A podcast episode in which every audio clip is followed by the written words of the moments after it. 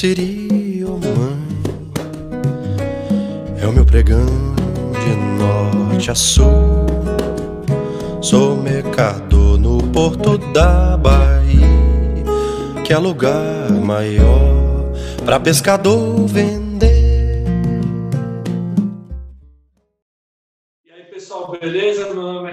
Ferreira, esse é o canal Depois do Play. É, esse, essa é uma entrevista que eu vou fazer com o músico, guitarrista Mário Bacuna. O Mário é um guitarrista que é daqui do Brasil, mas ele mora atualmente na Europa. Ele tem uma extensa agenda de shows por vários países, né, já até marcados, mesmo nesse período de pandemia.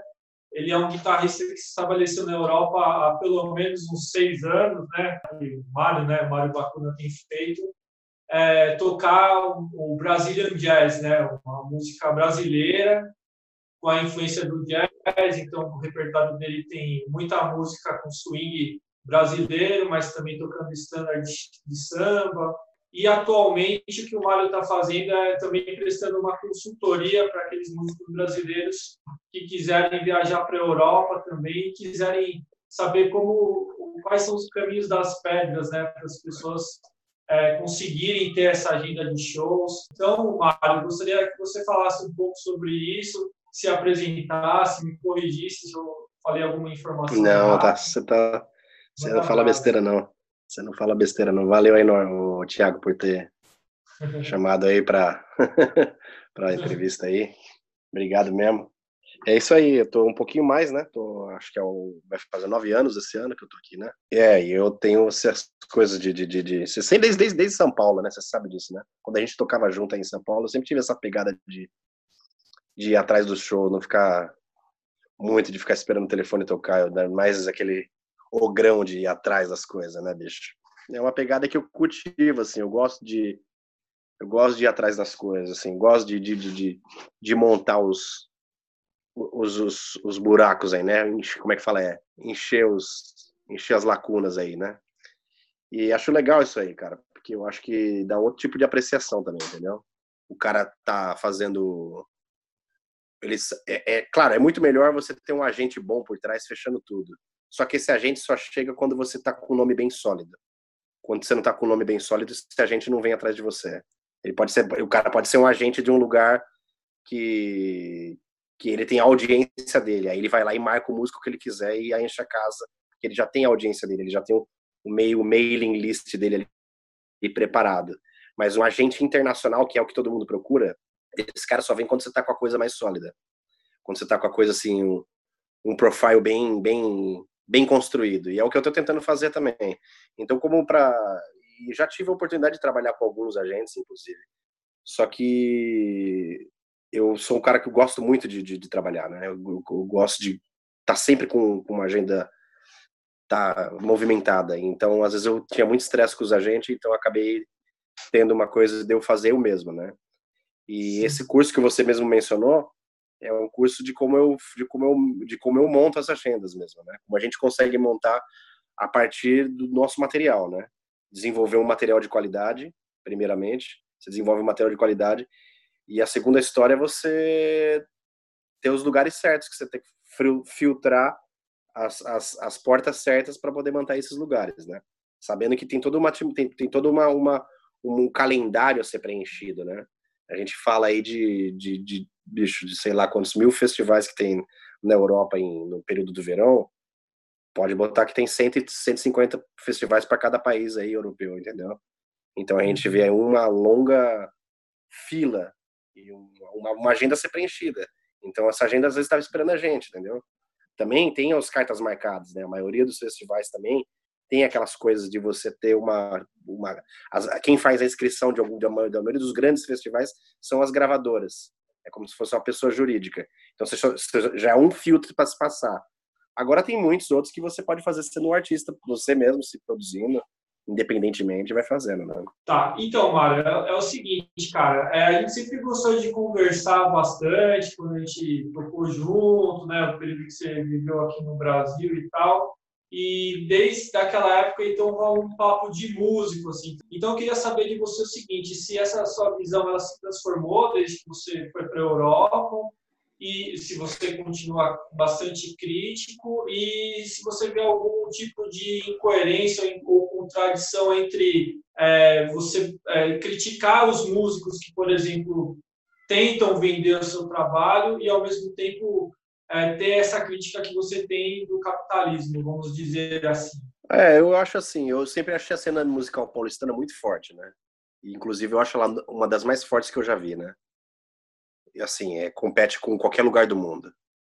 O único problema da cena musical paulistana, que não é da cena musical paulistana, é, são os agitadores culturais, né? Claro, a gente tem o Sesc São Paulo, a gente tem o Sesc que é uma, é uma, é uma, é uma é uma referência para o mundo de como fazer, né? Inclusive, alguns lugares da Suíça e da Alemanha copiam mais ou menos a mentalidade do SESC. Depois do SESC ter feito, né? Eles começaram a copiar esse modelo e aplica muito bem lá. No sul da Alemanha, tem um lugar que chama Baden-Württemberg. Eles têm a mesma função, tem umas, tem umas associações que copiam o mesmo modelo do SESC. Na Suíça também. Todos, toda a Suíça eles copiam o mesmo modelo do SESC. Então, assim, eu acho que tem muita coisa boa no, no Brasil, né? E principalmente na cena musical paulistana. Assim, eu gosto muito, a gente é de São Paulo dá para falar do resto do Brasil, também dá para falar. Mas é melhor a gente falar do lugar que a gente estava mais ou menos é, antenado, né? O que eu acho que o que eu achei, por exemplo, vou te posso dar um exemplo que eu achei. Eu achei quando eu fui a última vez aí, eu fechei shows legais, fechei show no Blue Note, fechei shows ali, fechei... mas eu achei meio achei meio reticente, assim, achei meio os produtores assim meio meio poderia ser mais aberto, poderia ter, poderia ter tido mais abertura. E aí eu começo a perceber que tem pessoas que são europeias e quando vão para o Brasil e que estão tocando no mesmo palco que eu aqui, estão tocando nos mesmos festivais que eu aqui, que eu não vou citar nomes, que eu sou um cara elegante, mas que estão fazendo as mesmas coisas que eu, estão indo nos mesmos festivais internacional, bababá, palco aqui, palco ali. Então acho que tem um pensamento muito colonial. O mesmo lobby que se aplica na política, eles começam a se aplicar na cultura também. Tem um, tem um problema estrutural no Brasil nesse, sentido. Problema de produção e problema dos produtores. Eles têm essa mentalidade. Vamos quando vai colocar o nome de alguém que é internacional, bota caixa alta, vindo de não sei o quê.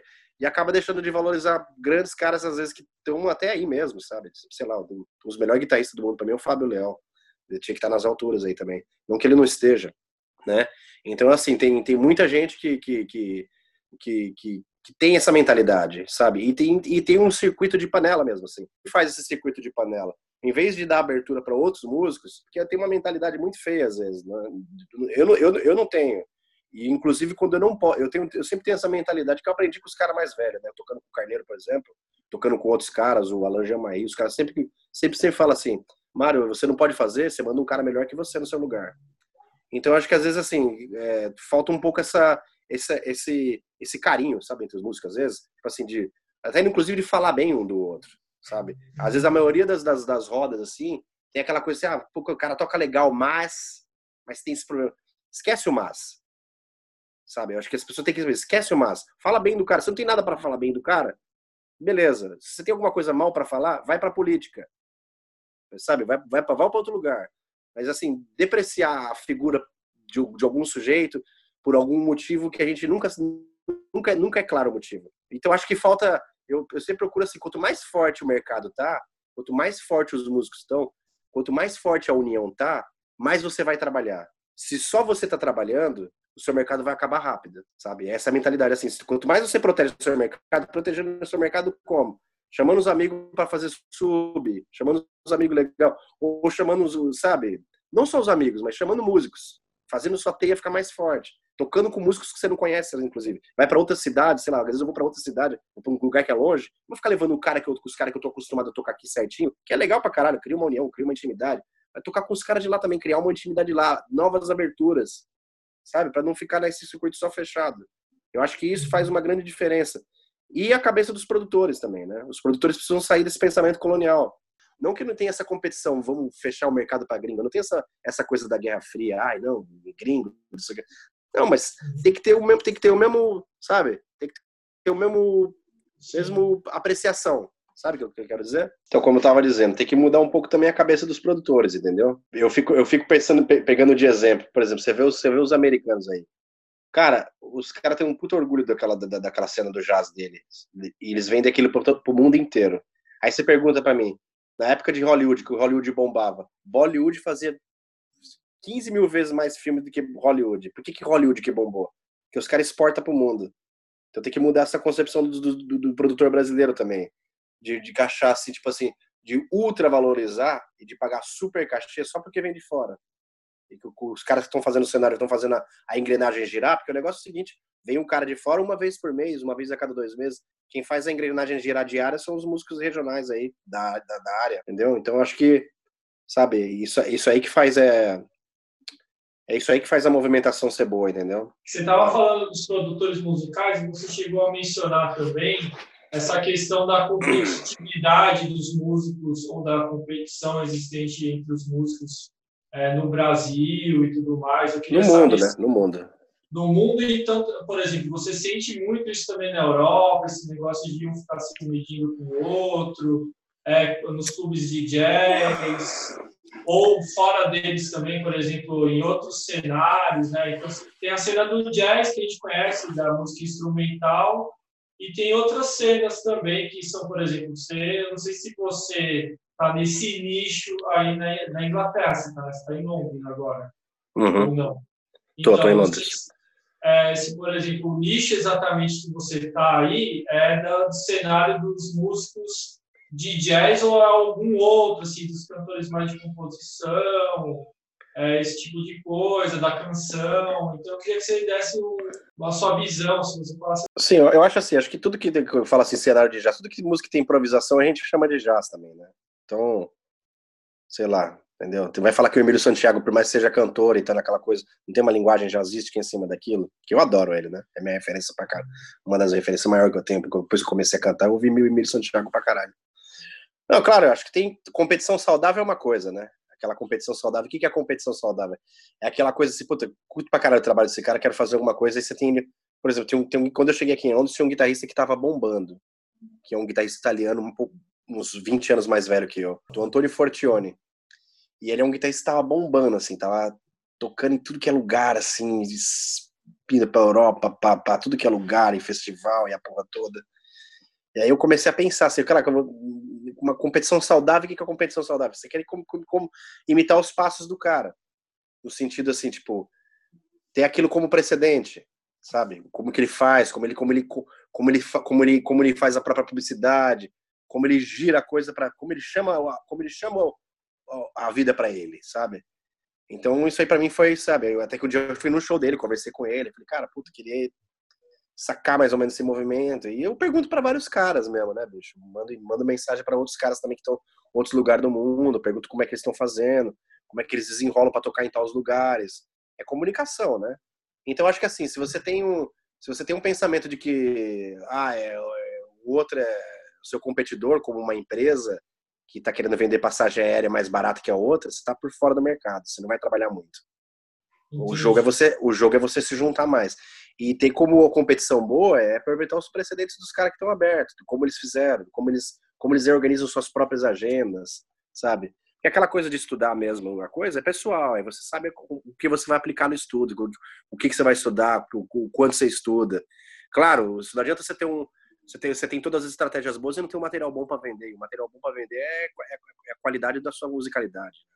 Mas me diz então, uma coisa, então, Mário. É, você então tá tocando bastante na Inglaterra, né? Eu mesmo vi você aí. Você também foi para a França, e vai muito frequentemente para a França, Alemanha, Holanda e vários lugares. Em todos esses lugares que você vai, você está com músicos brasileiros também, né?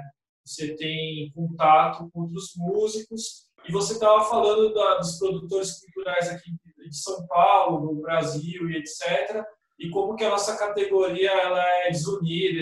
É, você acha que os músicos brasileiros aí na Europa eles estão unidos? É, eles formam um grupo sólido que consegue se fortalecer e fazer a coisa girar? Ou também é muito individualista? então, cara, eu acho que, aí, é que é?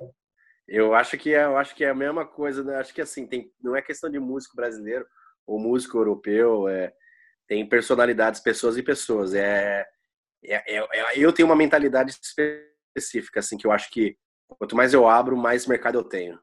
Entendeu? Por isso que eu resolvi fazer um curso baseado na minha metodologia. podia guardar metodologia para mim que funciona para mim. Eu viajei, eu viajo para não só na Europa, viajo para outros continentes. podia guardar para mim essa metodologia. Não podia passar para ninguém, ficar só para mim. Tudo bem, eu giro financeiramente através dessa metodologia, mas eu fortaleço um mercado, entendeu? Eu fortaleço quando vocês, quando você divide algum tipo de conhecimento com alguém, você além de sentir aquela, aquele prazer de nobreza que é normal ter, né? Aí dá um prazer de nobreza também, né? Tem um prazerzinho, mas tem aquele prazer também de você estar tá fortalecendo uma coisa que você não quer que termine. Não vai terminar na sua vida esse mercado, né? Tem um mercado que está aí que se, você achar que, que, que, que é só você desbravar, desbravar em uma vida, você nunca teria desbravado ele se alguém não tivesse feito ele anteriormente. Com os mesmos modos operantes. Por isso que ele dá certo. Quando você faz uma coisa que você, em tese, você acha que você inaugura ela, ninguém inaugura nada, né? Todo mundo é sujeito histórico. Mas tudo bem, é, é, vamos, vamos para frente. Eu acho que assim, quando você, em tese, você, você acha que você inaugura uma coisa, um mecanismo que você faz, ele só respondeu você positivamente porque alguém já fez antes. Então nada mais justo que você preservar esse mercado, né? Eu acho que eu acho que assim a competição musical é, ela é, pode ser até prazerosa, assim, no sentido de você querer tocar mais que alguém. Pode ser mais prazeroso. Mas a competição de mercado, ela, ela, ela é finita. Ela, você funde o mercado. Né? Você acaba com o mercado, né? Enquanto você... E assim, aquela coisa, já te... eu, eu, eu, eu particularmente, eu vou falar pro seu, Thiago, eu, eu isolei qualquer tipo de pessoa que me ligasse de manhã ou de tarde ou de noite para falar mal de outros músicos. Parei, eu não atendo mais telefone de gente assim, porque senão eu fico perdendo tempo. Eu não falo de eu não falo de música, eu falo de, de música e falo de mercado, que é o que me interessa. E, sabe, eu acho que é o. Sabe, como faço para ir fazer uma turnê no Japão? Aí entrei com contato com um cara que mora lá, o André Kitalga, lá, sei o nome do cara. Mandei mensagem para ele, cara, como é que faz para fazer uma turnê aí? Ah, então, a embaixada do Brasil daqui no Japão, ela é uma embaixada que ela tem um pouco de autonomia perante as outras embaixadas do mundo. Tem que começar por ali. Aí tem que fazer um projeto específico para a embaixada do Brasil, você conseguir os apoios técnicos da coisa, de logística, e de lá você desenrola uma turnê, como todo mundo faz. O Antônio. Menezes vai para o Japão duas, três vezes por ano. Então, acho que assim, conforme você vai pegando mais, mais mercado, você vai saindo fora disso automaticamente, você não quer mais saber disso daí. Você não quer mais ficar no bar falando mal de ninguém, entendeu? Você quer ir pro bar ou um jazz club ou, ou qualquer coisa, quer ir tocar, tomar um uísque e voltar para casa e acabou, entendeu? Essa que é a jogada, não tem, entendeu? Claro que tem competição de, de, de, brasileiro com brasileiro na Europa, claro que tem, mas eu também não me junto muito. Eu me junto com os, e eu também toco, você sabe disso, eu toco com os caras mais velhos, então não, não tenho muito essa coisa de, ah, chegou um cara aí novo, ah, beleza, me liga aí, vamos almoçar e saca o perfil do cara, toca um pouco com o cara. Se der, liga, dá, se não der, tchau, entendeu? Essa que tem que ser a. Acho, acho que a vida, a vida decide por si só, entendeu? Acho que a gente, acho que a, uma das coisas que a gente tem que aprender, eu, pelo menos, eu aprendi comigo mesmo, é parar de ficar insistindo em coisa que eu já desconfiava que não ia dar certo. Mas, ah, não, eu vou, eu vou, eu vou tentar. Não, já não, já não tento mais. Eu tento só o que dá certo agora. E o que pode vir a dar certo, o que está dando mais chance de dar errado do que certo, eu já desisto. Então, Mário, é, eu queria também saber o seguinte, cara. Você está falando da consultoria que você presta para os músicos brasileiros e tal, mas também tem uma questão que é a da idealização do que é morar, viver fora do Brasil, como que deve ser maravilhoso ser músico, porque no Brasil o músico não é reconhecido, então ainda mais nos tempos atuais em que a gente tem investimento na área de cultura e que viver no Brasil está sendo um martírio para a grande maioria dos brasileiros, né, que realmente está sofrendo muito com o atual governo, particularmente os artistas, e, e existe esse, essa ilusão do, do brasileiro em geral de que ele vai ser reconhecido, vai ser valorizado e vai ser realizado fora do Brasil. Eu queria que você falasse um pouco a respeito dessa ideia. O que você sente em relação a isso? Se isso é verdade ou não é verdade? Quanto de idealização isso representa ou não? É, eu acho que é assim, cara, eu acho que todo trabalho é duro. Entendeu? Alguns lugares ele tem mais facilidades por aparatos técnicos, né? por quantidades de, de, de, música. Por exemplo, só em Londres você tem 12 mil lugares que tem música ao vivo. Então é fácil trabalhar num lugar desse. Às vezes eu nem preciso muito sair de Londres para poder trabalhar. Londres é uma capital que, para mim, é um país. Assim, uma, você veio aqui, você sabe disso. É uma cidade que é meio uma cidade modelo para o mundo, né? Então é meio, é meio, é, como é que eu posso?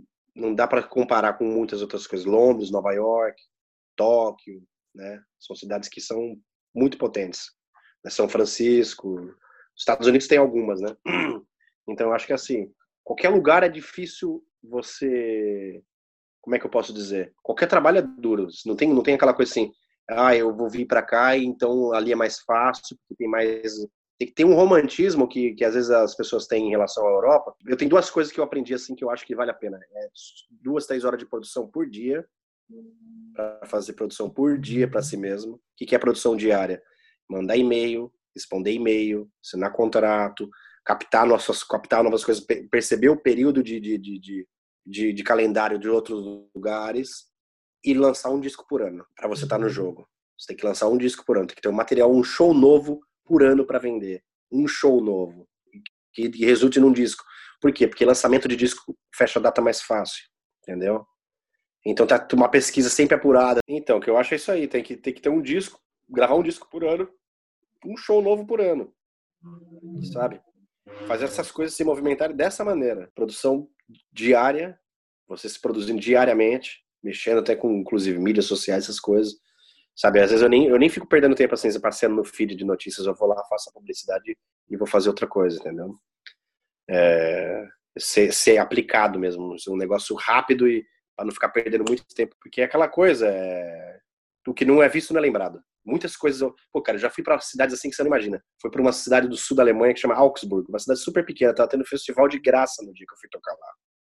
Então tinha um festival de música gratuita que o dia que eu fui tocar lá e nem lembro quem acho que estava tocando, acho que era Esperança Spalding que estava tocando.